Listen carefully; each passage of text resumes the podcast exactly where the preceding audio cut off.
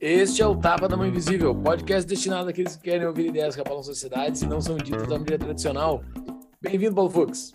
Bem-vindo, Júlio Santos. Que episódio, hein? Que episódio. Entrevistamos o Alfredo Soares, que é um dos sócios da G4 Educação. Eu fui fazer uma imersão lá há um mês e pouco e recomendo para todo mundo. Vai estar o link no nosso show notes. E foi muito interessante porque o Alfredo, o Alfredo tem uma carreira de sucesso tremenda, e a gente fala disso no episódio, mas é tipo, como o Alfredo tem muito conhecimento empresarial e, de uma, e tem uma trajetória de sucesso, esse episódio a gente vai para tudo que é lado, pessoal. Tem conteúdo, tem conteúdo para todo mundo. Não interessa se tu é empresário ou não, se tu é profissional liberal, o que, que tu for, certamente tem muitos conceitos aí que o Alfredo explica muito bem e dá várias dicas. Então, pessoal, a gente fala no episódio de carreira, falamos de vendas, falamos de marketing, de cultura empresarial, de como vender liberdade. Tem tempo para todos os gostos, né, Júlio? Exatamente. Ficou bacana, tem muito conteúdo. Para quem não conhece, então, o Alfredo Soares é sócio fundador e mentor do G4 Educação, sócio e VP institucional da Vtex, a plataforma de e-commerce que mais cresce no mundo fundou a X-Tech, empresa de tecnologia que começou do zero e foi vendida por 14 milhões de reais. Ele é o famoso self-made man, né?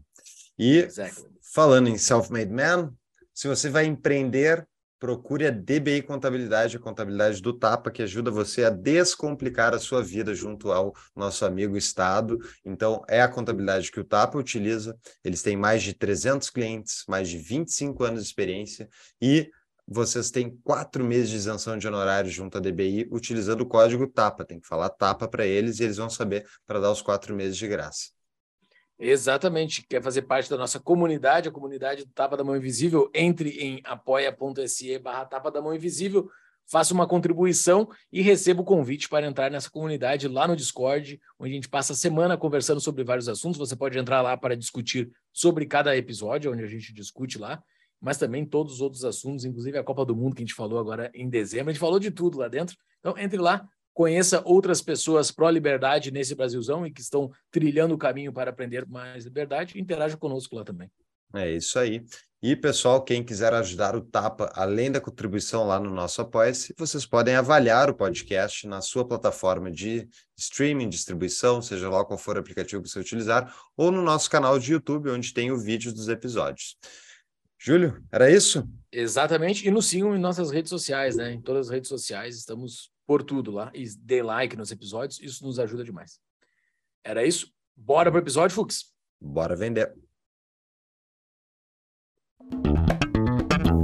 Seja muito bem-vindo, Alfredo Soares. Tudo bem, Alfredo? Obrigado por ter vindo ao nosso podcast, ao Tapa da Mãe Invisível. E aí, galera, tudo bem? Prazer estar aqui. Parabéns aí pelo que vocês vêm construindo, pelo conteúdo que vocês vêm compartilhando. Vamos lá, espero poder agregar aí para essa galera, para esse público de qualidade aí que escuta o podcast. Com certeza, eu sou ouvinte do podcast do Alfredo, que vai estar nas notas do episódio, mas o podcast Extremos é um dos podcasts do G4 Educação. Conheci o Alfredo fazendo lá a imersão do G4, que eu recomendo demais, depois a gente entra um pouquinho mais sobre o G4, mas Alfredo, tu tem, se não me engano, tu tem a minha idade, tem 35, né? Então, vamos lá, tu tem uma trajetória de sucesso sensacional, uh, fez IPO já na Bolsa, então vamos começar aí contando um pouquinho da tua história, como é que começou aí o sonho de se tornar empreendedor e se tornar, e ter essa carreira que tu teve? Cara, acho que não, apesar de muito jovem eu escrever já nas redações quando as pessoas perguntavam no colégio, né? Eu tenho minha mãe me mostra isso até hoje. Ah, o que você quer fazer quando crescer? E aí eu na minha redação falava, ah, eu quero chegar no meu prédio, quero chegar num prédio bonito, cheio de gente, para poder trabalhar e papapá, para poder construir coisas futurísticas e tal. Então, desde muito novo assim, acho que sem entender muito, eu já tinha um pouco dessa intuição, dessa energia voltada a, a querer construir, a querer liderar alguma coisa. É, mas, na verdade, eu caí, né? eu, eu fui impactado pelo empreendedorismo muito por uma necessidade ali de, na época, até na faculdade, e, é, é, e, eu falo, né? Eu já era empreendedor antes, quando com 13 anos de idade, meu pai alugava o barco e eu ia de marinheiro ali para ganhar 150 reais com ele extra. E aí eu ficava servindo a galera, ajudando ele a botar âncora, a parar no pier, a fazer as coisas. Então, assim, eu sempre tive esses é, é, free job ali, né? esses freelancers, desde muito novo com meu pai. Meu pai sempre me estimulando muito a meritocracia, né? Ou seja, cara, faz alguma coisa que você ganha alguma coisa, abre mão de alguma coisa que você ganha alguma coisa. Então, por exemplo, eu lembro bem, meu pai, quando alugava o barco no sábado, no domingo, né? Eu não podia sair no sábado, porque o aluguel normalmente era muito cedo. Então, por isso, meu pai me pagava mais.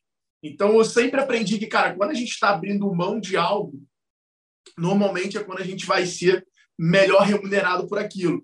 Então, meu pai sempre criou essa dinâmica de meritocracia comigo desde muito novo.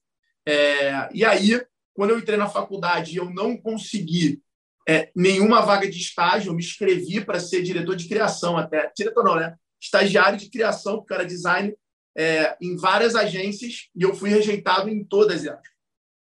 Todas, eu lembro o nome delas até hoje. Binder, é, é como é que era a outra? Era... Cara, eu, eu, eu, eu, lembro o nome delas, assim, precisar me expor. A, a Binder, a DM9, tinha uma que se chamava V, que ficava no Jardim Botânico. Eu me lembro que a logo dela era, era V alguma coisa. É... Uma outra da Tijuca, enfim. Isso tudo no Rio. Tudo no Rio. E aí eu fui rejeitado, eu não tinha ali, eu tinha que fazer estágio na faculdade. E aí eu era da agência experimental, então eu já participava ali daquela agência que a faculdade mantinha, porque o meu grupo tinha ganhado o primeiro trabalho da faculdade. E aí a gente se tornava essa agência experimental fazia os trabalhos para a própria faculdade, e aí foi quando eu conheci ali a, a, uma gráfica que estava recrutando um representante comercial, e aí naquela eu falei assim, ah, cara, quer saber, eu vou virar um representante comercial gráfico, você precisa saber de design para fazer arte e para vender. Então, meio que eu usei tudo aquilo que meu pai tinha me forjado ali, né, tinha me ensinado de resolver problema, de abrir mão, e praticamente criei ali o meu primeiro emprego. Né? Eu brinco, eu, eu brinco não, eu comprei meu primeiro emprego, porque eu paguei 500 reais para fazer o kit gráfico que você precisava ter para você fazer as demonstrações e vender, etc. E, tal. e aí, cara, ali começou a minha carreira.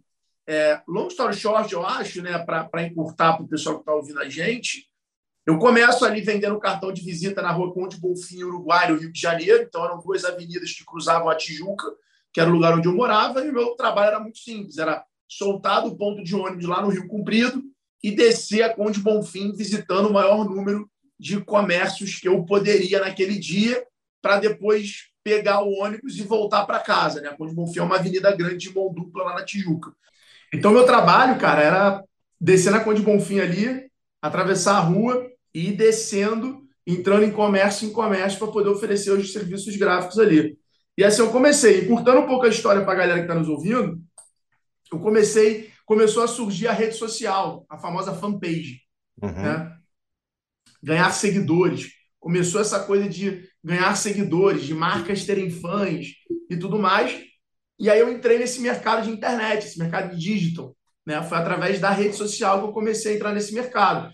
E aí os clientes começaram a pedir para fazer site. De site começou a chegar essa demanda. Não, eu queria fazer um e-commerce. Queria ter um e-commerce, queria ter um e-commerce. E aí nasce aí. Que ano era isso? era 2015. Né? E aí entra o e-commerce na minha vida ali em 2014, 2015. É... E aí eu meio sem entender, me jogo nesse universo, começo a usar tecnologias que já existem e começo a tentar entregar e-commerce, a fazer e-commerce e tudo mais. Quando foi 2000 e mais ou menos 2000 final de 2015, a gente toma a decisão de criar uma própria plataforma. E aí a gente começa a X-Tech E-Commerce. Então a gente, pô, tudo que a gente tomou porrada ali, não conseguiu fazer usando tecnologia na época de WordPress e outras plataformas, a gente agora tentou construir de uma forma que facilitasse a gente a criar a loja virtual. E a gente falou, cara, se a gente tem essa dor e essa demanda chegou na gente, vai chegar para outros designers, vai chegar para outras agências. Então, pô, a gente tem que fazer um negócio que a gente consiga né, facilitar as agências a trabalharem com e-commerce. Porque no futuro não vai ter faça meu site, vai ser crie minha loja. E aí a gente cria um produto muito focado para a agência. né? muito focado para outros designers poderem usar para criar loja virtual. Isso faz a gente começar a, a crescer rápido, a, a, ser conhecido, a ter umas lojas boas, porque os negócios mais robustos procuravam especialistas para criar seu e-commerce, não criavam sozinho. E aí a gente começa assim. E aí depois a gente acabou evoluindo para criar um modelo, né, SaaS, Solutions as a Service, é, Software as a Service, né, que a gente depois transforma em Solution as a Service, mas que consegue aí fazer com que qualquer um, em poucos cliques, consiga criar e montar um e-commerce na internet. Então a gente participou ali do, do, do início da democratização do e-commerce no Brasil, né? junto com a loja integrada, junto com a Nuvem Shop, junto com várias plataformas. A gente foi ali um dos pioneiros a essa democratização. Eu, na época, vi que eles estavam muito focados em internet, em digital, né, nessa democratização digital. E aí eu, Alfredo, parto para esse jogo de palestra, evento, workshop, que era um jogo físico. E aí a gente cons eu consigo também ali acabar me transformando em um produto, né, em uma referência por ter, por ter ido por esse caminho. É... E aí aconteceu tudo muito rápido, a gente começou a ganhar relevância, começamos a ficar grande, a crescer, a crescer, e aí a gente começa a ser sondado por algumas empresas que começavam essa consolidação do mercado no Brasil. Né? Assim, na época tinha Buscapé, Mercado Livre ainda crescendo, ainda potencial, Vetex ainda começando como uma startup. E aí a gente acaba conhecendo o Mariano, conhecendo o Geraldo, conhecendo essa cultura impressionante da Vetex e optando por seguir com eles dali em diante. E aí a gente vendeu a empresa para a Vetex. A Vetex, na época, era uma empresa que valia 100 milhões de dólares. Estava é, começando a expansão na América Latina. A gente é vendido para eles, na época, por 14 milhões de reais. Né? O dólar não era 5 reais também, era um dólar de 2,80, 3 reais. É, a gente é vendido, acho que nem isso, cara, acho que o dólar era até, era até menor. Mas a gente é vendido para a Vetex e aí a gente se torna acionista da Vetex, né? É, e começamos ali a, a, o trabalho ali arduamente dentro da Vetex. Cara, no final, é, a gente é, viveu, teve a honra e, e, e, o presente né, de viver o grande crescimento da Vetex a nível global, é, indo para 45 países e abrindo capital ano passado na Bolsa de Nova York a um valor de mais de 4 bilhões de dólares. E foi muito legal viver tudo isso ali dentro, aprender com as pessoas que eu aprendi, ter acesso aos recursos que eu consegui ter em termos de pessoas, é, ferramenta, é, eventos no mundo todo. E aí eu acabo me apaixonando por esse lado que eu tinha usado como estratégia de venda pela, da, da X-Tech de palestra, livro, e acabo entrando nesse universo de educação, fundando o G4 Educação junto com o Thales, com o Nardon, é, que acabou se transformando aí no grande propósito da minha vida, acho que no, no maior movimento até então é, que eu tô que eu tô puxando, né, que a gente está participando aí, que é o G4 Educação. Eu tive o prazer de conhecer o Paulo, conhecer um pouquinho a história de que vocês também estão construindo e hoje tenho esse prazer de ter esse intercâmbio intelectual e conectando com pessoas de diferentes setores, regiões, países, é, estados do Brasil, né? Brasil é um universo paralelo só entre si. Uhum. Então, o G4 acabou potencializando muito isso. E, cara, hoje eu posso falar que eu, eu vivo exatamente fazendo aquilo que eu tenho uma paixão de fazer, que é estar tá compartilhando com conhecimento, compartilhando ideias é, com outros empreendedores. Muito bem. Tem, tem várias ideias, inclusive, que a gente já começou a aplicar aqui no Tapa, teve algumas que vieram de ti lá do, do G4, mas uma das coisas que eu achei bem interessante é que tu, pô, primeiro, foi muito recente, né, Alfredo? 2014. Eu estou pensando o que, que eu estava fazendo em 2014, que eu, devia, eu devia estar fazendo uma coisa mais impactante. Mas, cara... eu, vendi, eu vendi a empresa em 2017. Espetáculo, espetáculo. Tá, mas vamos lá. Uh, tu te ligou muito cedo nesse negócio de virar figura pública, que todo mundo vai acabar virando figura pública. Não sei se tu concorda com essa frase. Cara, eu acho que todo mundo vai ter a opção de virar uma figura pública, mas nem todo mundo precisa se tornar uma figura pública. É, os caras mais bem-sucedidos que eu conheço não são figura pública, é, mas ele, eles sempre em tudo que fazem, têm uma capacidade de comunicação qualitativa muito forte. Você tem que tomar muito cuidado, porque ser uma figura pública não necessariamente faz o público ser a persona que você precisa se comunicar.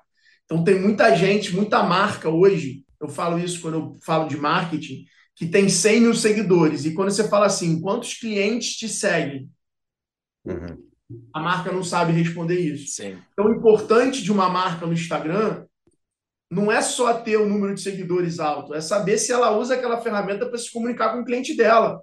Então, eu tenho uma leitura, cara, que toda marca deveria talvez ter dois Instagrams. Um para cliente, para que ela tenha menos seguidores e mais engajamento, e o outro para construção de audiência, que é aquele cara que quer te acompanhar, quer te seguir, mas não compra nada, mas está ali comentando, compartilhando e viralizando.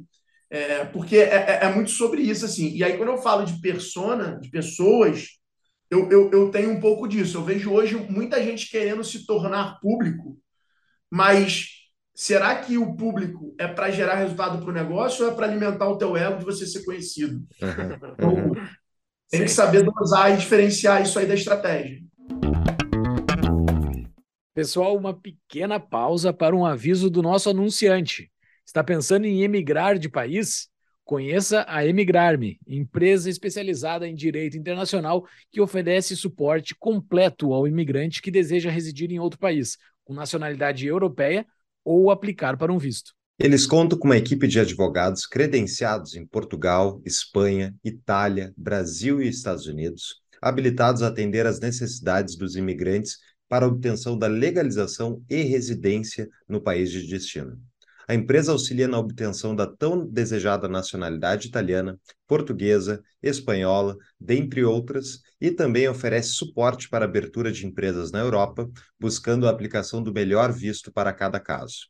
Para falar com a Emigrar-me, entre em contato através do Instagram, emigrar.me, ou no nosso site, tapadamãoinvisível.com.br barra emigrar-me, para pegar o WhatsApp da empresa. Voltamos ao nosso episódio eu te sigo nas redes sociais há algum tempo e tu é um vendedor, assim, é o típico vendedor, o cara ali na tua parede, quem a maioria das pessoas só nos escutam, mas quem está nos vendo no YouTube, os poucos que nos veem no YouTube, tá na parede dele ali uh, dizendo sobre sobre venda, sobre vendedor. Uh, agora tu mudou um pouco a câmera, mas estava escrito ali sobre vendedor. Tu é um vendedor nato. Eu tô na carreira corporativa há 15 anos, sempre trabalhei no financeiro. E é uma briga, né? Financeiro e comercial é um negócio violentíssimo em tudo que é tipo de empresa. Uh, sempre é essa briga. E eu demorei a ser maduro o suficiente para entender que o comercial é a alma do negócio.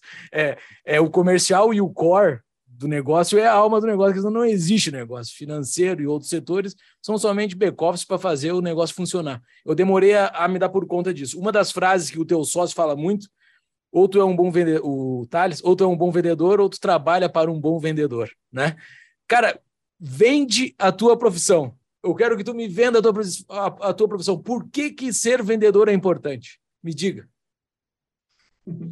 Bom, é, na verdade, todos somos vendedores, né? A gente está sempre criando conexão, gerando valor, e isso no final do dia é vender. Eu falo muito para o meu time que a gente precisa fazer o cliente comprar e não ficar vendendo para ele. Uhum. E fazer o cliente comprar é você saber colocar o produto na perspectiva do cliente, é você saber criar valor e entender qual é o valor que você está gerando para o cliente naquele produto. Né? A gente pode pegar um exemplo básico, mas você pega a própria venda de um seguro de vida. A venda de um seguro de vida para um filho único é completamente diferente do que para um pai, que é completamente diferente para uma pessoa que já perdeu um parente, que é completamente diferente de uma pessoa que tem vários irmãos. A percepção de valor naquilo é muito diferente. E você vai granularizando isso, vai dando dois cliques e descendo, é completamente diferente para o cara que já tem um patrimônio, que é completamente diferente para o cara que já tem um imóvel. Então você vai vendo que o mesmo produto ele tem geração de valor diferente para as pessoas. Né? E o, o, bom vendedor é aquele que entende o cliente e cria essa ponte e conecta essa percepção de valor com a entrega de valor real. E aí ele tangibiliza isso numa relação. que normalmente ela é lastreada por confiança. Uhum. Então, é, o que, que o vendedor faz? O vendedor ele alinha o interesse e gerencia a expectativa das pessoas. O que, que é sucesso? O que, que é felicidade? Cara, a sua gestão da expectativa. É, se você cria uma expectativa X e alcança 2X, você vai ter sucesso. Se você é então a, a, capacidade que você tem como vendedor é de gerenciar a expectativa do cliente. Por isso que todo cara que tem esse poder, que tem essa capacidade, sabe? É aquele exemplo do vendedor que você chega e fala, não, porque isso aqui. E aí o vendedor mesmo ele te seta. Uhum. O vendedor mesmo ele te abaixa, ele te acalma. É, o cara que faz isso, ele é um vendedor encantador de cliente. Agora, existem os tiradores de pedido, que são aquelas pessoas que trabalham com vendas com o objetivo de tirar o dinheiro do bolso do cliente e botar no bolso dele. E aí esse cara não é um vendedor. Esse cara é o tirador de pedido, é o cara que está usando vendas. Ele não é vendas. Eu acho que eu entendi.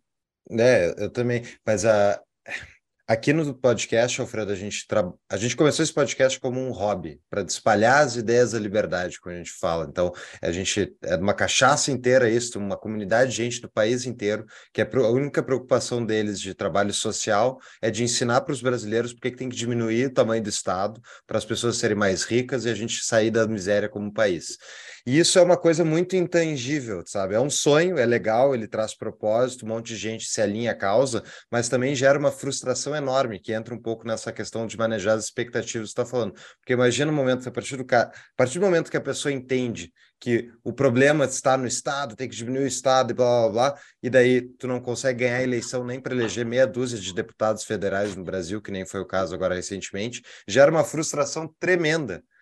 E isso se dá porque a gente está falando de eleger pessoas para um sistema político que tem toda essa, essa cadeia de incentivos e problemas. Então, assim, como é que a gente tangibiliza isso? Como é que a gente transforma a venda da liberdade, da ideia de liberdade para os brasileiros, que é uma coisa que é tão longe do, do brasileiro médio? Como é que a gente tangibiliza e transforma isso em algo prático? Que a pessoa possa. É a pergunta do nosso podcast aqui. Como é que a gente sai do ramo das ideias e consegue explicar para o cara que não está muito preocupado com política, muito preocupado com o Estado, que ele tem que se preocupar com isso e ele tem que se preocupar primeiro consigo mesmo para sair dessa, enfim, é, desse modelo mental. É, a palavra para isso é rotina, né? Uhum. Eu acho que a rotina com a disciplina ela é o maior, a maior ferramenta de liberdade da humanidade. Né?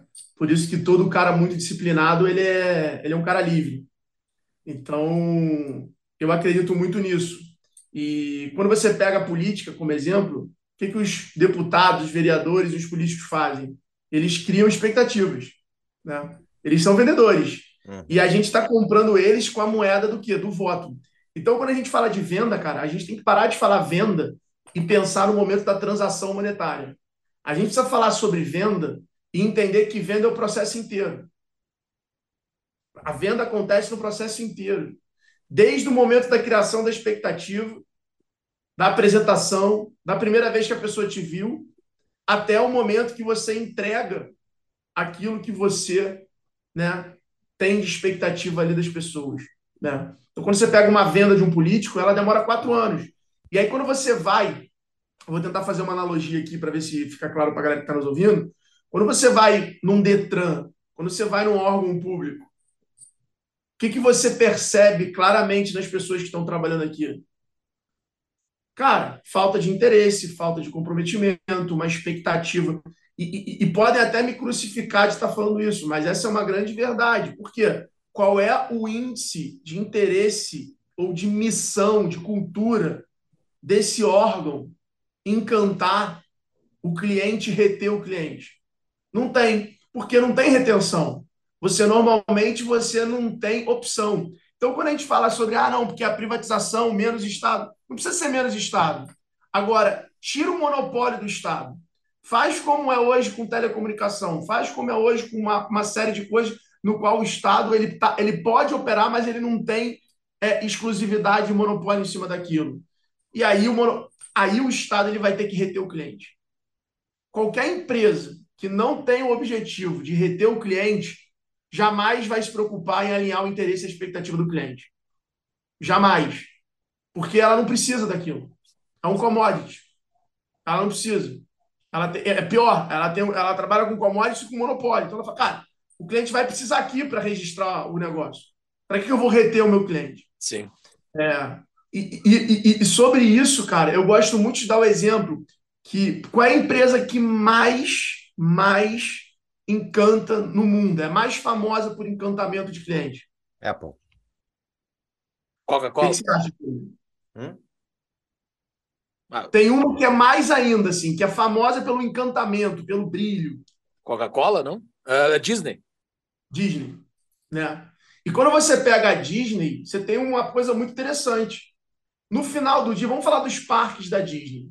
No final do dia, a Disney ela faz um filme, um desenho que te cria uma expectativa gigante e ela te leva nessa jornada, nessa escada de valor de produto para um parque que vai fazer você viajar dezenas de horas da tua casa para uma cidade que é toda regida através de um parque.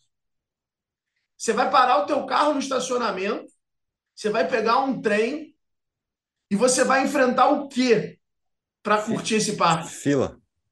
Fila. Ela te tira de casa dezenas de horas para fazer você pegar fila o dia inteiro. Irmão, aonde está a palavra encantamento nisso? Só que ela faz de uma forma. Ela te tira do teu carro, te bota num trem sentado, te deixa na porta do parque. Você entra no parque rápido, porque não tem fila para entrar no parque. Depois que você entra no parque, todas as filas que tiverem, todas, vai ter um tempo que você vai demorar para andar no brinquedo. Isso é a maior prova de alinhamento de expectativa que existe. Ela está alinhando contigo, ela está falando, cara, você quer andar nesse brinquedo? Está 45 minutos da fila. Automaticamente, ela está mandando uma mensagem para o teu cérebro do quê? Cara, você quer ir no banheiro? Você quer comer alguma coisa? Se prepara para enfrentar 45 minutos. Uhum. Assim como a cada 10 passos tem um lixo. Então, ela faz com que você sempre esteja com as mãos livres. Então, você começa a entender que o encantamento, o poder de você gerenciar a expectativa de alguém alinhando ela o tempo inteiro, faz com que você busque esse encantamento. Isso faz com que você crie soluções. E isso, no final do dia, retém o cliente. Quando a gente fala de liberdade de governo, que é o que vocês falaram, citaram aí, não tem isso, porque, porra, você não tem opção. Você tem que pagar o IPVA, você tem que pagar o IPTU, você vai ter que regularizar teu carro, você vai ter que fazer isso. Então, a maioria das coisas. É, a, a, a, imagina uma empresa sem a cultura de encantar o cliente. Uhum. É isso que acontece hoje em dia. Boa. Cara, e se a gente uh, extrapolar um pouco mais do que nós temos aqui no podcast da política especificamente, né? Ah, porque uh, o Fux deu o exemplo da política, que é o caso aonde a gente é mais fácil de explicar sobre liberdade. Mas a liberdade não é só na política, né? Tanto é que a política é um dos principais exemplos que a gente consegue dizer, ou dos entes políticos, ou dos entes públicos que estão sobre o Estado, sob o Estado, uh, que são os entes que vão, que são mais anti-liberdades, que a gente consegue usar de exemplo, deles são mais tangíveis, né?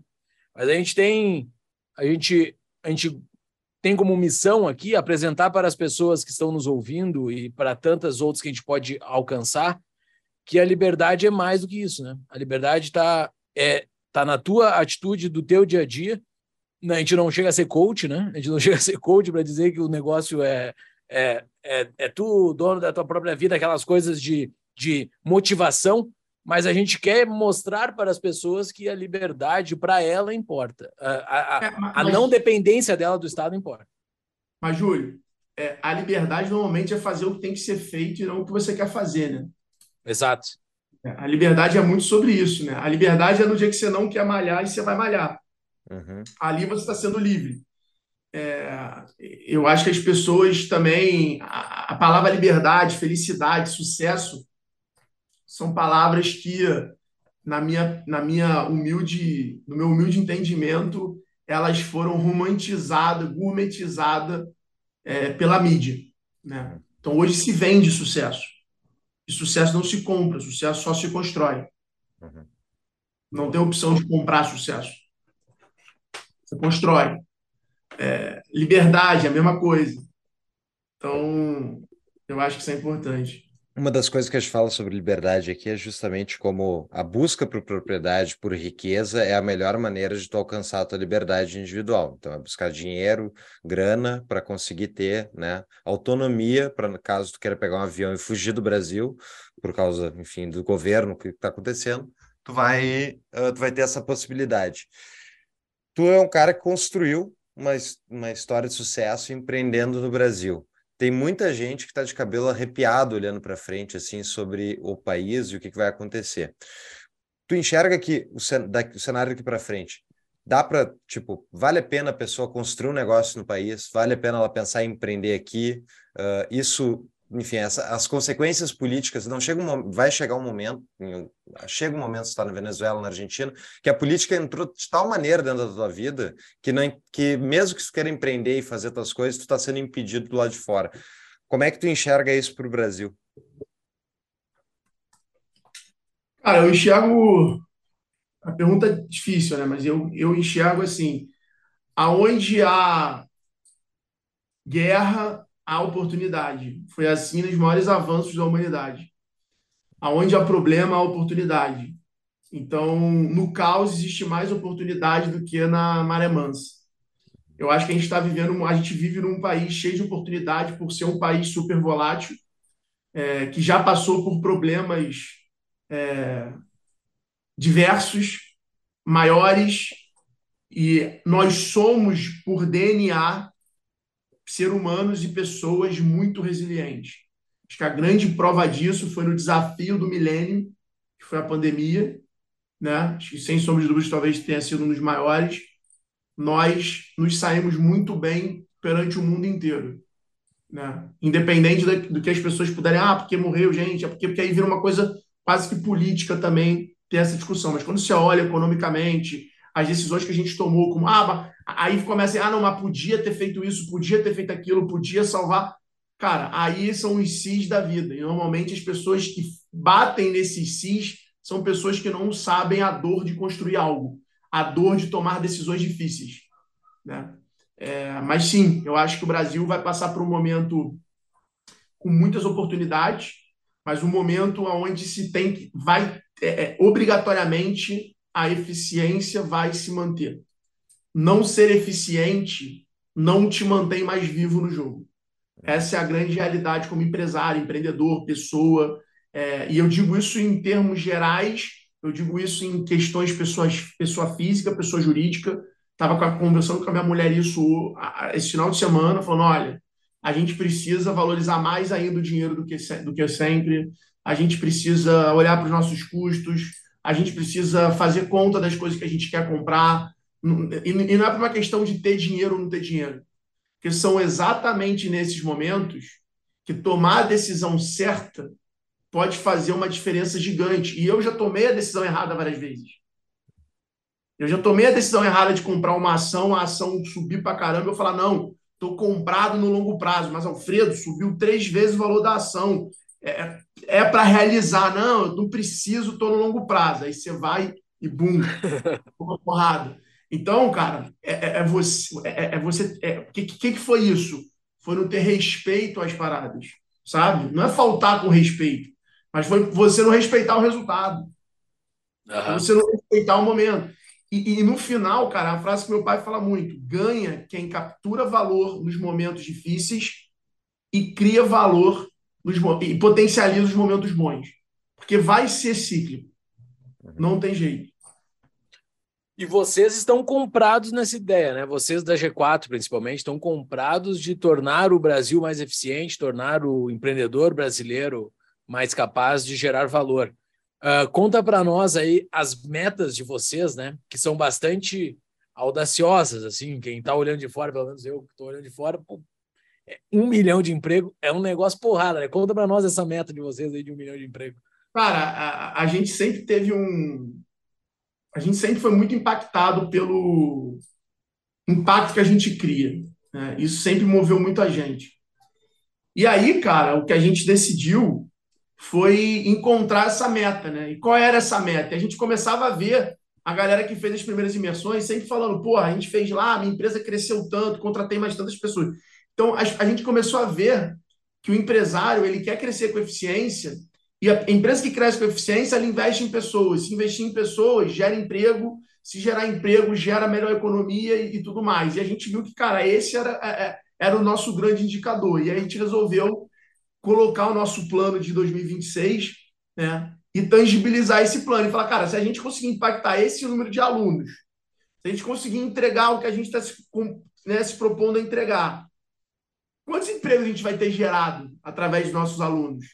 E aí a gente chegou nesse número de mais de um milhão de empregos até 2030, né? Uhum. Então a gente falou, cara, então é isso, vamos subir, vamos assumir isso com esse norte.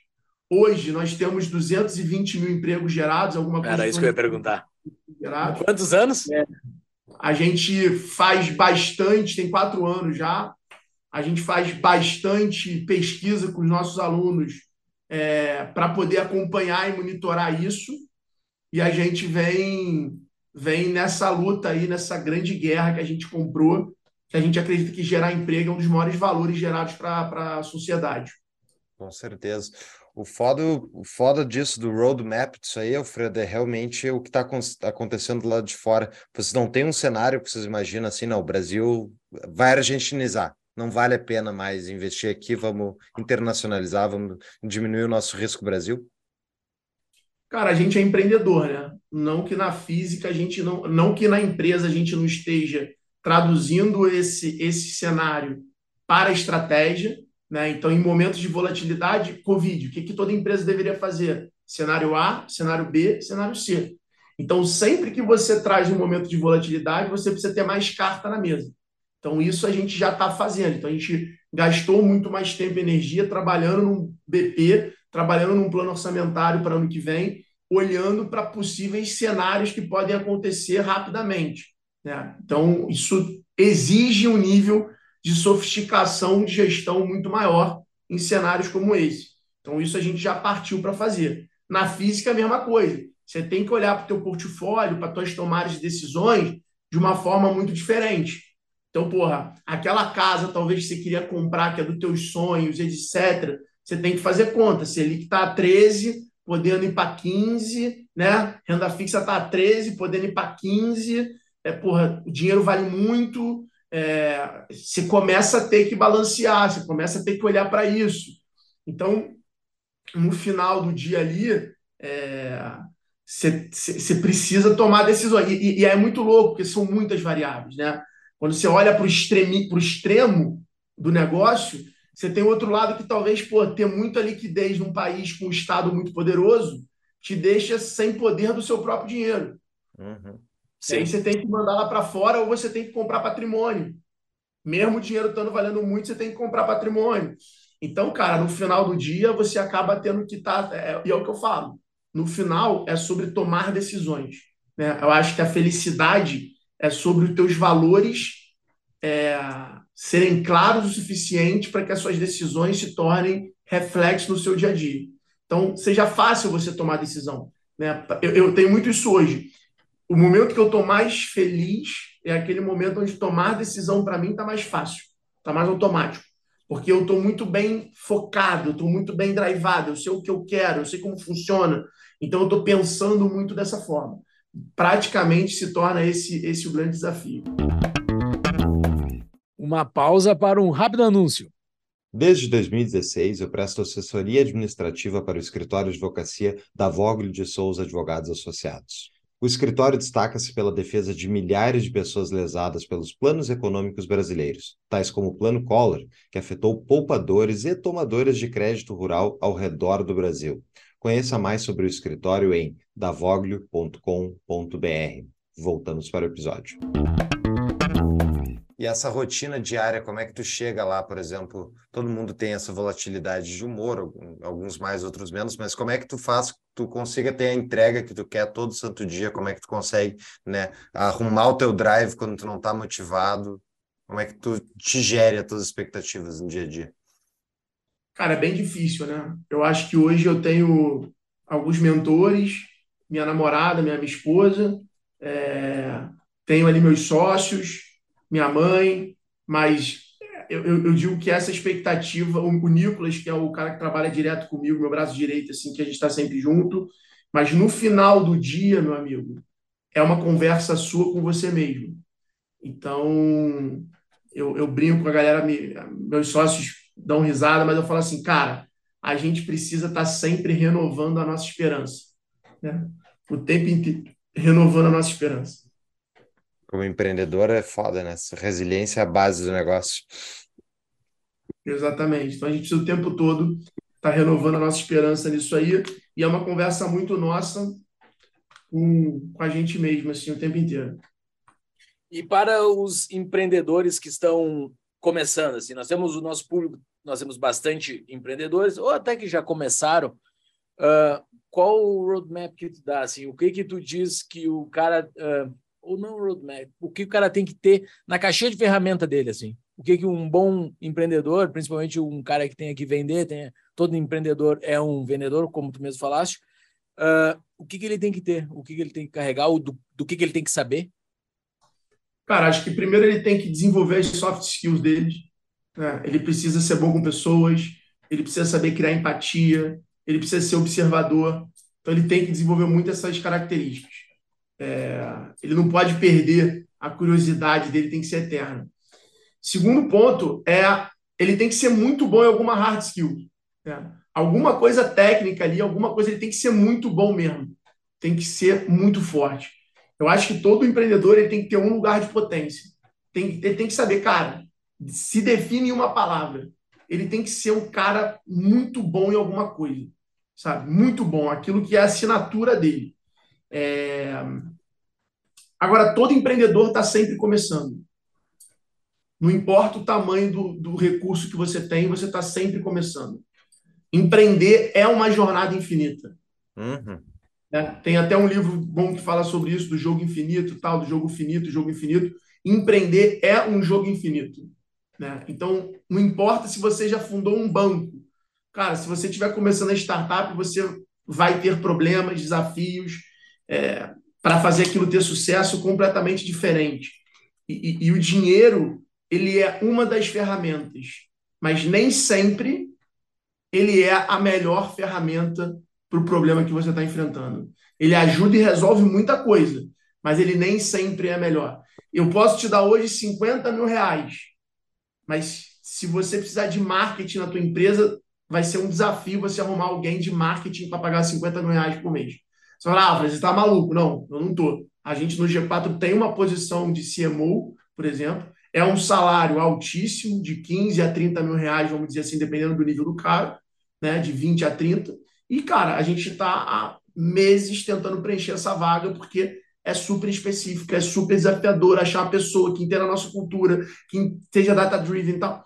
Então, repara como o dinheiro, como ter o dinheiro não me resolve o problema. Sim. Então, nem sempre o dinheiro vai ser a solução do problema na hora que você estiver empreendendo. Então, o empreendedor, o empreendedor ele precisa disso. Agora, acho que a palavra mais impressionante assim que todo empreendedor vive é a resiliência, né? Falaste lá numa das tuas primeiras respostas, quando tu falaste da VTEC, e agora tu falou de novo uma palavrinha que eu acho que ela é um pouco deixada de lado pelo, pelo mainstream assim de negócios. Uh, atualmente tá, ela está mais em voga, mas pelo jeito para ti ela é muito importante, que é a cultura.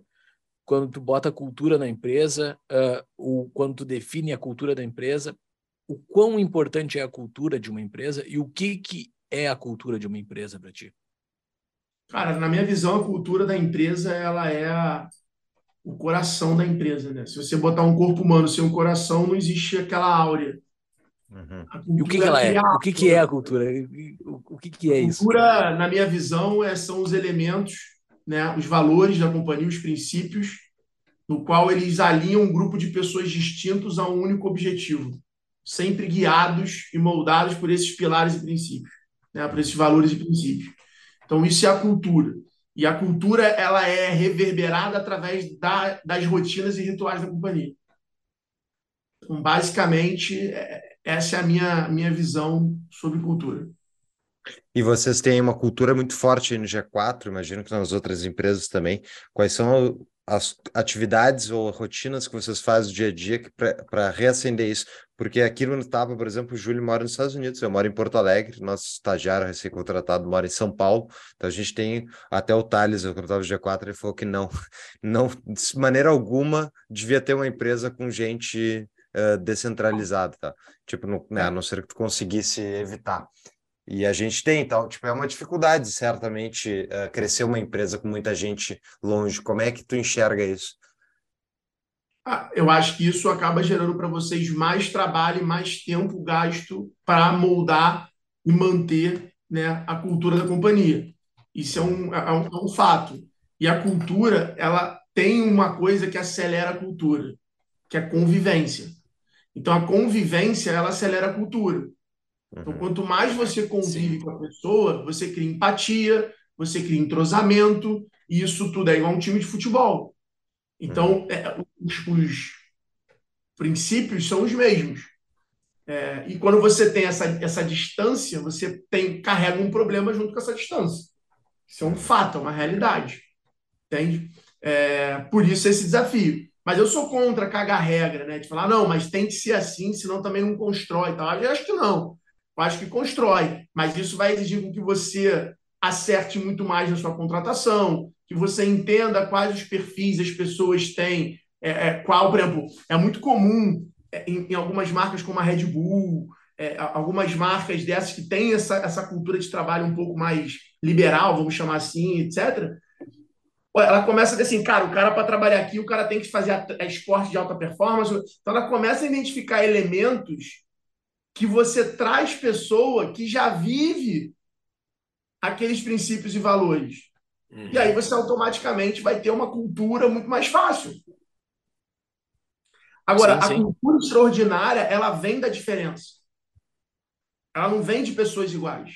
Uhum. Ela vem da convivência das pessoas diferentes, criando novas crenças. Porque se tu bota uma porrada de gente pensando igual, virou uma igreja. É verdade. Entendeu? Então, assim, você vai, junto uma porrada de gente pensando igual, vai virar um aleluia e amém. Sim. Tá tudo certo, tudo é isso, e aí se cria as verdades absolutas.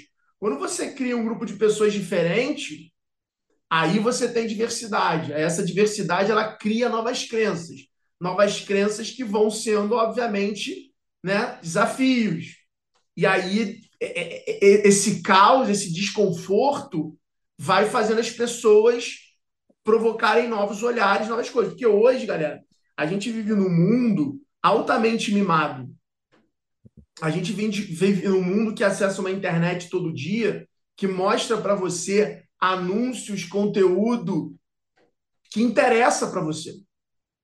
Ninguém está sendo impactado hoje por uma informação que não esteja alinhada com o seu gosto, porque a internet ela está vendendo, ela está vendendo a nossa atenção. Para ela vender a nossa atenção, ela tem que comprar a nossa atenção. Para ela comprar a nossa atenção, ela coloca o quê? O que a gente gosta, o que a gente quer ouvir. Uhum. Boa. Esse é um puta desafio hoje que a, a geração vive, entendeu? Uhum.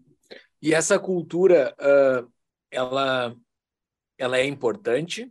Cada uma, cada empresa tem a sua e ela não é e ela não é igual não há uma receita de bolo né? eu imagino que cada empresa vai ter a sua.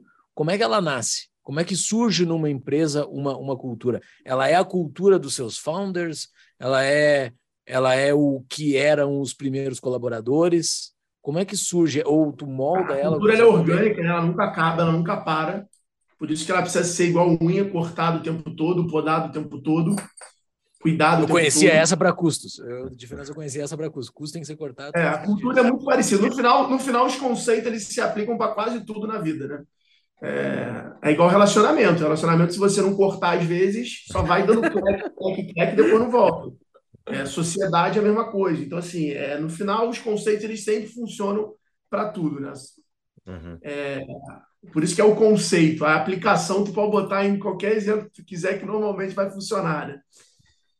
Mas quando você pega a cultura, é isso. A cultura normalmente ela traz ali os princípios e valores dos founders, ela traz muito do ritual e da forma dos founders, dos primeiros colaboradores, e isso vai se construindo ali uma rotina, um ritual e isso vai se transformando na cultura da companhia. E aí, obviamente, com mais pessoas, você precisa começar a escrever isso, né? E precisa começar a reforçar. E aí, por isso, você tem os eventos all hands, off-site, é, one-on-one, você tem várias ferramentas, né? Que no final, tudo é uma grande comunidade. O que, que rege uma comunidade? Uma agenda. É uma agenda. Você pode morar no teu prédio. Se você nunca vê o seu vizinho, você tem um relacionamento com o seu vizinho? Não. não. Por ele ser teu vizinho, não faz ele ser teu amigo. Uhum. O que faz ele ser teu amigo é a agenda que você tem de falar com ele, de encontrar com ele no elevador, de encontrar com ele no play, de encontrar com ele na portaria. Isso faz dele o teu vizinho. E não o fato só dele morar do teu lado. É, é, é muito isso na hora de você olhar para a tua empresa. Sim. Qual é a agenda da sua cultura? Não é estar tá na parede. É como é que você tra tra traduz isso em falas, em premiação, em remuneração, em tudo, para ter essa agenda de cultura. Sabe que o, uma das coisas que tu falou quando eu estava no dia 4, que eu gostei bastante, é que uh, todas as empresas estão, na verdade, vendendo a mesma coisa, que é a, a elas estão disputando o tempo e a atenção dos seus clientes. Elas não vendem, elas compram. Elas compram, perfeito. Então, isso é uma coisa, tu, quando tu mencionou da questão da internet, é enfim, é mais pura verdade, né? Realmente a gente passa, abre qualquer rede social, vai ter um monte de coisa que está sendo ofertada para ti, e todas elas estão disputando o nosso tempo justamente de o que, que a gente vai focar. Uh, como é que tu enxerga essa construção futura de marcas aí? Porque no longo prazo só vai aumentar a, a competição pelo tempo dos dos clientes só vai aumentar. Como é que tu enxerga que uma marca, por exemplo, a gente tem aqui o Tapa, tem outros um zilhão de podcasts para o cara ouvir, e a gente tem que ter que convencer o cara a ouvir. Tem os extremos aí que ele pode ouvir, ele pode ouvir o Tapa, ele pode ouvir outros. Então, como é que é que tu trabalha isso num cenário de competição absoluta uh, para tu conseguir ir construindo uma audiência, uma comunidade de maneira sustentável, sem que tu tenha que ficar esperneando na, na cara dele justamente para ele te ouvir? Normalmente é você não fazer o brainstorm a partir das suas ideias, mas você começar a estudar o seu cliente. Uhum. Né? E entender que você precisa falar sobre o que interessa para ele, não sobre o que você vende. Né? Eu estava hoje aqui com um sócio meu na Loja Integrada, que é uma plataforma de criação de loja virtual com mais de um milhão de lojas criadas nos últimos 10 anos. E eu estava com meu sócio aqui, o Vitor Popper, e ele estava falando, falando, cara, muito louco, né? Meu filho está lá usando, assistindo bastante TikTok, e ele me ligou outro dia e falou, pai, você que trabalha com esse negócio de internet, eu queria fazer uma loja de dropship. O moleque tem 11 anos. Meu então, Deus. 11 anos, o moleque quer fazer uma loja de dropship. Aí eu, eu, eu falou, tá bom, filho, mas como é que você quer vender isso? Ele falou, não, eu vi aqui, eu vou fazer um conteúdo sobre o joguinho Minecraft, e aí as pessoas vão entrar no meu YouTube, no meu vídeo, para ver o conteúdo que eu fiz sobre o jogo. E aí eu vou botar o banner e o link da minha loja com um cupom para as pessoas comprarem. É sobre isso. As pessoas não querem comprar um controle, mas elas querem ver sobre o jogo. E as empresas hoje tradicionais, elas não investem nisso. Porque isso normalmente alonga o teu ciclo de venda. Só que é o que eu ensino no G4. Uma estratégia de ecossistema de venda, ela tanto tem estratégia de rápido resultado, quanto ela tem de médio, quanto ela tem de longo. Uhum. Porque isso vai trazer sustentabilidade. Porque o que você faz no curto, ele impacta o médio, o que tu faz no médio, impacto curto, impacto longo, o que tu faz no longo, impacto curto, impacto... Que é, que é o quê? Que é a comunicação 360, que é você construir autoridade, você criar audiência, você ter alcance. Então você tem que olhar as suas iniciativas no macro do que você está fazendo. Você não pode olhar para a sua iniciativa só do que você está tendo resultado. Porque muita coisa que você faz que não dá resultado direto, mas tem um resultado indireto muito grande que lá na frente vai trazer um CAC, um custo de aquisição de cliente muito menor. E que no final, no médio e longo prazo, esse é o jogo. É, cara, quanto você gasta para adquirir um cliente? Que é o jogo onde o varejo não consegue fechar conta. Uhum. Porque o ticket médio do varejo é o quê? 350, 400 reais? Cara, um CAC hoje de cliente é isso. 250, 280. Então você tem aí um desafio muito grande quando você tem o custo do produto para fechar essa conta. Sim. É tudo custo de oportunidade, né? O, tanto para o cliente como para a empresa e para o empreendedor. O que, que ele vai fazer versus outras coisas que ele poderia fazer. Como é que tu faz o teu processo de decisão para tomar a decisão do que, que é que tu vai fazer e como é que tu vai enxergar o que, que pode ser mais impactante e ainda mais colocar nesse time frame aí que tu botou de curto, médio e longo prazo. Como é que eu enxergo custo de oportunidade, diferentes ações simultaneamente para decidir. Agora a gente tem recursos escassos, vamos fazer isso aqui que isso vai impactar mais. Tipo, pensando nessa questão de divisão entre curto, médio e longo prazo. Eu acho que nesse caso você tem que usar os dados para refinar a sua intuição.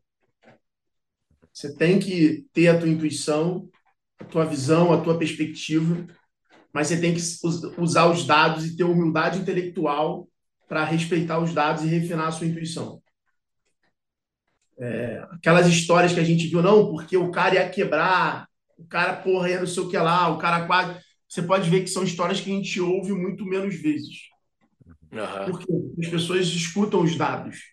E aí uma coisa é quando os outros não estão acreditando no que você está enxergando. Mas existe uma lógica. Senão vira um jogo, vira uma aposta.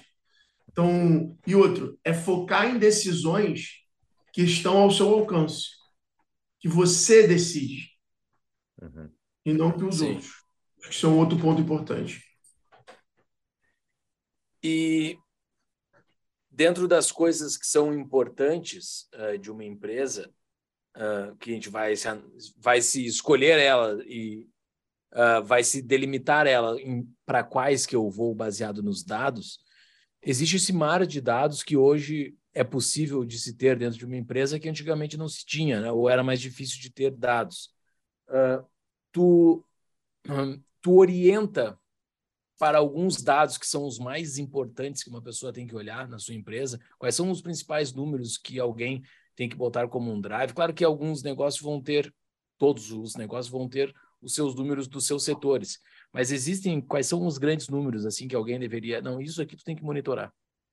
É, depende muito do negócio, né? É difícil falar de forma genérica, mas olhando para os meus negócios que são de recorrência normalmente, acho que recorrência que tem receita de assinatura, sim. Recorrente e tal.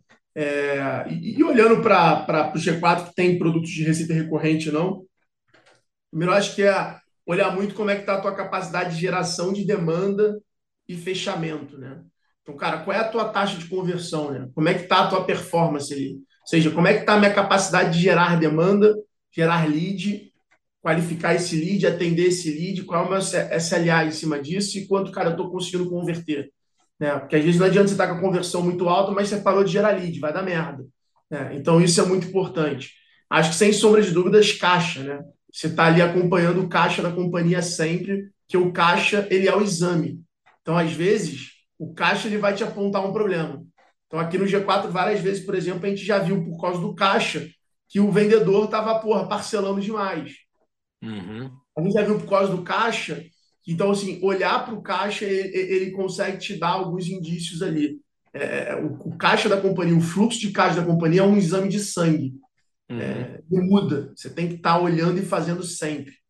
É, a tua taxa de retenção, sem sombra de dúvidas, seu LTV, né, que é o seu lifetime value, ou seja, quanto você consegue capturar de valor do cliente no prazo médio que ele fica em você. Como é que está o seu custo de aquisição de cliente, né? É, é, é, é muito importante também. E, e tem mais alguns outros dados aí, eu acho interessantes, mas eu, eu deixaria esse para a galera que está nos ouvindo aí como, como os principais. Tem alguns outros aí, é, mas eu acho que são mais sofisticados aí que a gente trata no G4. Ok. É, porra, quanto dólar você faturou, quanto dólar você conseguiu capturar de valor. Existem alguns outros desses. Uma pausa para o um anúncio rápido. Está em dúvida de onde investir o seu dinheiro? Conheça a Propósito Capital, empresa com expertise em soluções financeiras e investimentos para famílias e empresas. A Propósito Capital é um escritório de investimentos parceiros do BTG Pactual, maior banco de investimentos da América Latina. A Propósito Capital cuida do que é seu e do que ainda vai ser. Acessem tapadamãoinvisível.com.br barra propósito para saber mais. Voltamos ao nosso episódio. Quando eu falei justamente da minha experiência no G4 com o pessoal, empresários, amigos meus que, eh, enfim, viram stories lá e tal, uh, a expressão que eu usei que eu tive foi uma epifania empresarial, porque mudou um modelo mental que eu tinha. E como é que tu enxerga isso não só para empreendedores, assim, mas tem um monte de executivo e gente, médicos, profissionais liberais aí que estão nos ouvindo, uh, que estão com algum problema na sua vida, estão algum problema profissional muitas vezes, e eles têm que fazer, justamente têm que mudar a maneira como eles estão enxergando o problema para conseguir resolver ele, porque né, o cara fica repetindo no mesmo, no mesmo ranço e não sai do lugar e não entende por quê. Como é que tu enxerga assim para a pessoa conseguir se desapegar de modelos mentais fracassados e erros e conseguir avançar para alguma coisa? Como é que ela, tipo, muda o patamar, a maneira como ela pensa de maneira mais fácil, digamos, para conseguir mudar?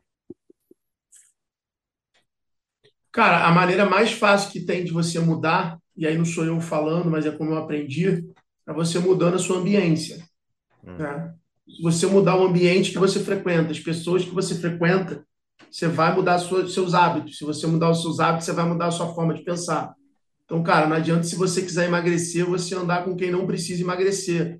Né? Ou você andar com quem está acima do peso. Você tem que andar com quem é magro, você quer, com quem faz esporte, com quem. Então, é muito isso. Se você andar com a galera que vai para balada, você vai pensar em balada, você vai ter uma. É, é, é muito simples. E normalmente é esse tipo de pessoa que está nessa posição que você falou, né? ela normalmente está cercada de pessoas que trazem essa energia nos pequenos hábitos, nas pequenas palavras, nas pequenas conversas. Até um exercício que eu falo muito para minha mulher, que ela normalmente tende a reclamar de algumas coisas, falando, cara, você só vai trazendo energia pesada, não, não, não, tu não está trazendo solução, você não está resolvendo, entende? Então, acho que é um pouco, um pouco sobre essa ambiência. Acho que isso muda a, a, a, a sua mentalidade. É, é, óbvio que você lê é mudar a ambiência, né? Uhum. Você mudar a pessoa que você está seguindo é mudar a ambiência. Então você tem que é, mudar esse framework de internet que te, de mundo que te mostram para você ver novos padrões, ver novas coisas. Isso é, é concordo 100%. Uma das coisas que eu recomendo para todo mundo, ainda mais os estressados com política, que tem um monte de gente, é, tanto na nossa comunidade como no Brasil afora, que valeria a pena, eu acho que ajuda bastante, me ajudou, é abre um fake numa rede social e segue todo mundo que tu discorda. Segue todo mundo que tu não concorda de opinião e tal, e vai ver a perspectiva das pessoas sobre o problema que tu está enxergando. E, embora tu não vá necessariamente concordar com ela, ajuda tu a quebrar aquele modelo mental de que tu acha que a outra pessoa é uma inimiga, tu tem raiva dela, tu começa... Tipo, tu tá enviesado porque tu tá dentro da bolha, entendeu? Isso eu vi que não, fez muita diferença para mim e política, né? Minha sogra tá assim também, tá revoltada tal. Cara, a realidade é cuidado para você é igual é pânico e medo. Uhum. Medo é uma coisa, pânico é outra. Então Sim. cuidado para você não entrar em pânico por causa da política. Você se paralisar, você ficar frustrado, você ficar depressivo.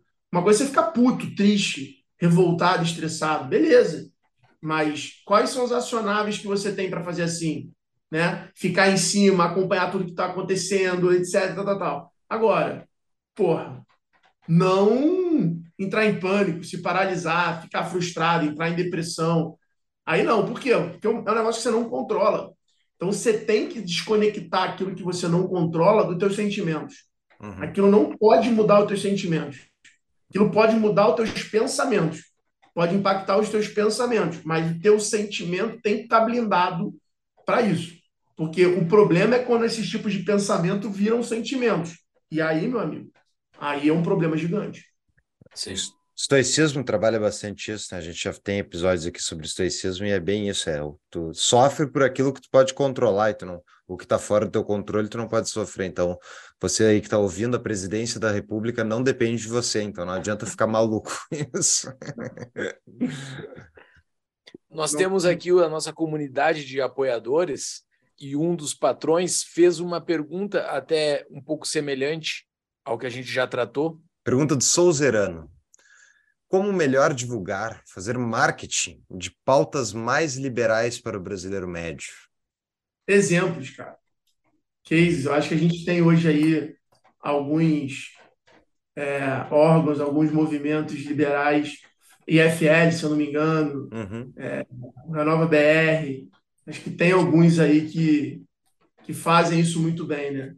A frequência da mensagem é tão importante quanto o alcance dela, ou mais.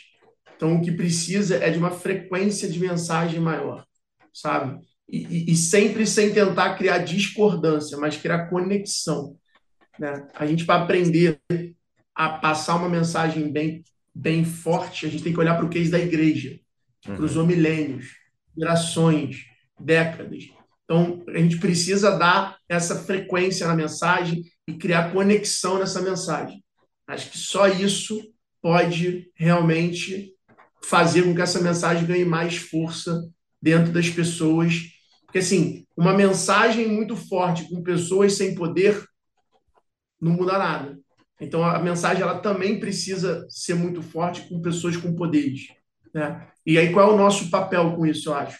É criar poder para essas pessoas que falam essa mensagem ganharem mais alcance. E aí é um negócio muito louco, né? Porque quando você faz um vídeo com uma musiquinha, uma piada, uma palhaçada, a rede social, que é um grande veículo hoje, ela entrega para milhões de pessoas muito rápido. E quando você faz um puta vídeo com uma dica, com uma ideia, ela entrega para 10 mil pessoas com muito, muito desafio. Então, a, gente tem esse problema, né? Por isso que é importante a gente usar de outros, outros conteúdos para conseguir esse alcance, para que a gente consiga realmente essa questão da frequência na mensagem. Legal. Tu, tu é um otimista com o país, Alfredo? Cara, eu sou um otimista de carteirinha, né? É, eu acho que a gente vai passar por bastante frustração, mas que não vão mudar no final aonde a gente vai chegar.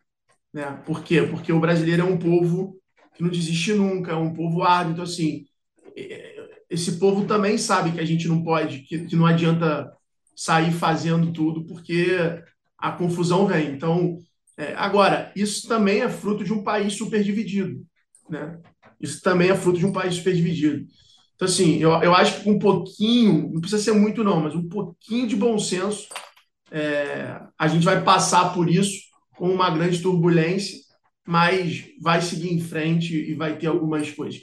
Acho que o mais importante agora, nesse momento, é a gente não perder muitos brasileiros novos, é, com tesão de construir, com vontade de tomar risco, é, porque quando você, os ricos que a gente viu apoiando o governo, normalmente são os caras que já estão só querendo botar o dinheiro para trabalhar, mas eles em si não estão mais trabalhando. Né? O trabalho já virou uma parada muito diferente para eles ali. Uhum. Então, eu acho que o que a gente não pode fazer é, nesse momento, perder para o mundo tantos brasileiros jovens criadores de, de oportunidade. Ah, muito boa. Excelente visão.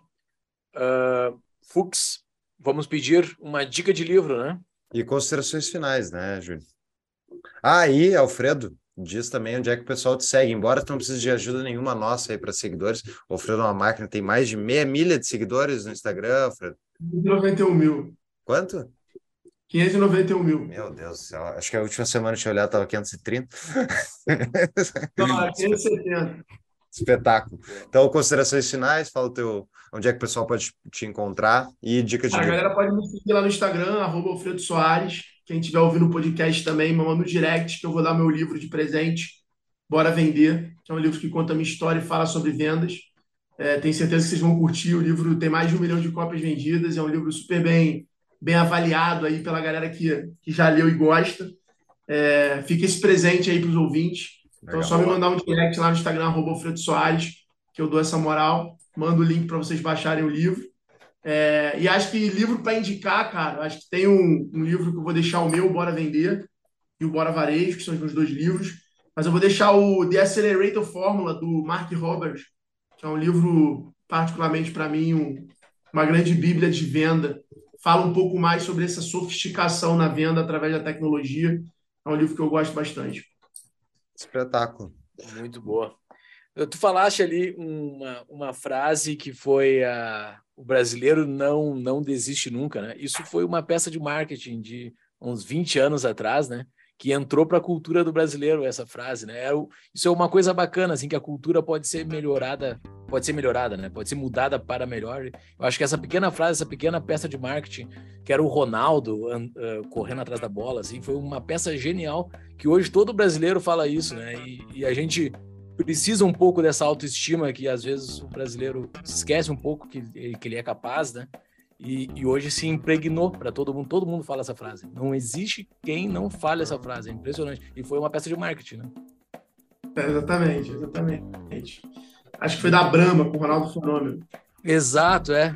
Foi, foi, foi muito boa essa peça e genial. A gente consegue mudar a nossa cultura para melhor. Acho que o Brasil é, está num rumo, está só num tropecinho aí, mas acho que vai passar por Tomara. isso aí, né?